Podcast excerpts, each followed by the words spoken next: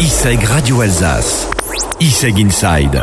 La vie des étudiants à l'ISEG Strasbourg. Vous la connaissez forcément, elle s'appelle Marion Lagarde, elle est l'invitée d'ISEG Inside. Elle vous explique ses missions à l'ISEG. Alors, je suis en charge des relations entreprises, des stages et du réseau des anciens. Ça signifie que c'est moi qui accompagne les étudiants sur tout leur parcours professionnel pendant le temps qu'ils sont à l'ISEG, mais aussi après, parce que je les aide à trouver ensuite un emploi euh, jusqu'à ce qu'ils soient, euh, ce qu'ils aient trouvé en fait un métier pour lequel ils ont du plaisir à se lever le matin. Je vous accompagne sur la construction de votre parcours professionnel, sur la construction de votre projet professionnel, jusqu'à ce que vous trouviez un métier pour lequel euh, voilà, vous avez du plaisir à travailler. C'est un grand enthousiasme, c'est une grande joie et c'est la raison d'être euh, pour moi, euh, c'est ma raison d'être à l'ISEC. Quoi. Il y a plusieurs, plusieurs euh, parties dans, dans, mon métier que sont euh, euh, les stages, donc la, la, la, partie conseil, comment trouver un stage, donc élaboration, CV, lettre de motivation, comment être performant en entretien. Ça, c'est dans le cadre des cours de coaching ou d'insertion professionnelle, mais aussi en one-to-one -one avec les étudiants. Euh, il y a la partie donc, euh, alors ça, ça, ça, ça, me passionne forcément la partie conseil. Qui me passionne aussi, c'est l'organisation d'événements parce que pour mettre en lien les étudiants avec les entreprises, il faut créer la rencontre. Et pour créer la rencontre, il faut organiser des événements que sont euh, les carrières meetings, donc les, forums recrutement, mais aussi les rencontres, ce qu'on appelle les rencontres métiers, notamment en troisième année. C'est mettre en relation des anciens ou des professionnels qui témoignent de leur parcours professionnel auprès des étudiants pour que peut-être ceci ait le déclic de se dire, waouh, ça, ça a l'air génial. Donc je vais essayer dans le cadre d'un stage. Donc en fait, mon rôle, c'est euh, le conseil, c'est la mise en relation et ensuite, c'est le coaching, euh, le coaching et notamment, euh, voilà, quand euh, un jeune diplômé sort euh, de l'école, quand euh, il a, il a du mal à trouver la confiance en lui, et ben mon rôle, c'est de, de faire émerger chez lui la confiance, les ressources nécessaires pour qu'il ait à nouveau la et l'envie. Ça, c'est la partie coaching.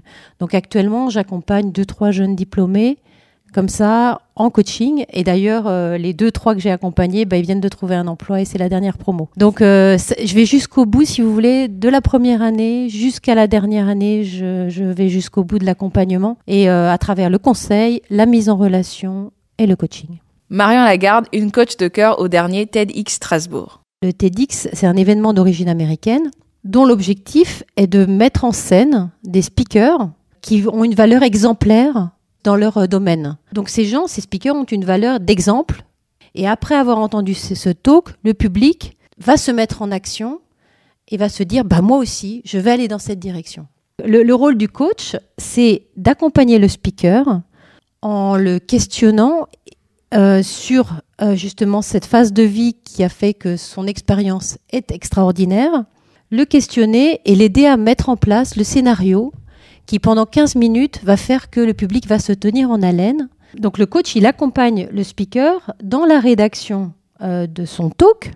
Le rôle du coach, c'est de creuser, de creuser, de creuser, euh, en posant un maximum de questions à, son speaker pour que vraiment on aille, on aille au bout de l'émotion. Donc en fait, j'ai eu la chance de coacher André-Joseph Bouglione, qui est en fait un héritier de la famille Bouglione, qui est très connue, la famille du cirque, son originalité, qu'est-ce qui en fait un, quelqu'un d'extraordinaire de par son parcours? C'est le fait qu'il est en train de créer un écocirque, donc un cirque sans animaux.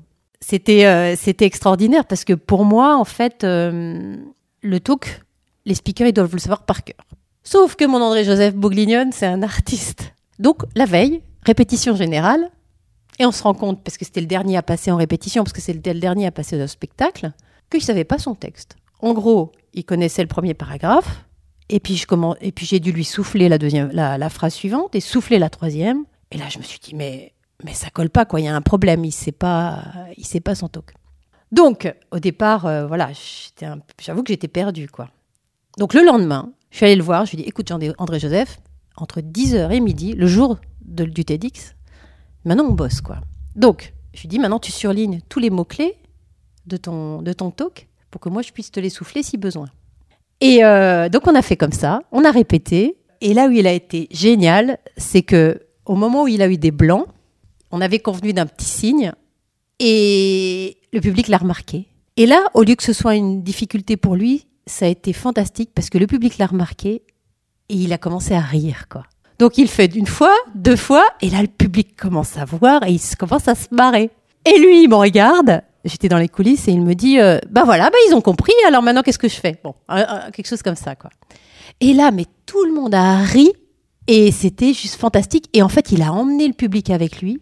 Quand on parle de prise de parole en public, je crois que là, j'ai trouvé euh, beaucoup, beaucoup de, de personnes ont trouvé leur maître, quoi. Merci à Marion Lagarde. La musique revient sur IC Radio Alsace.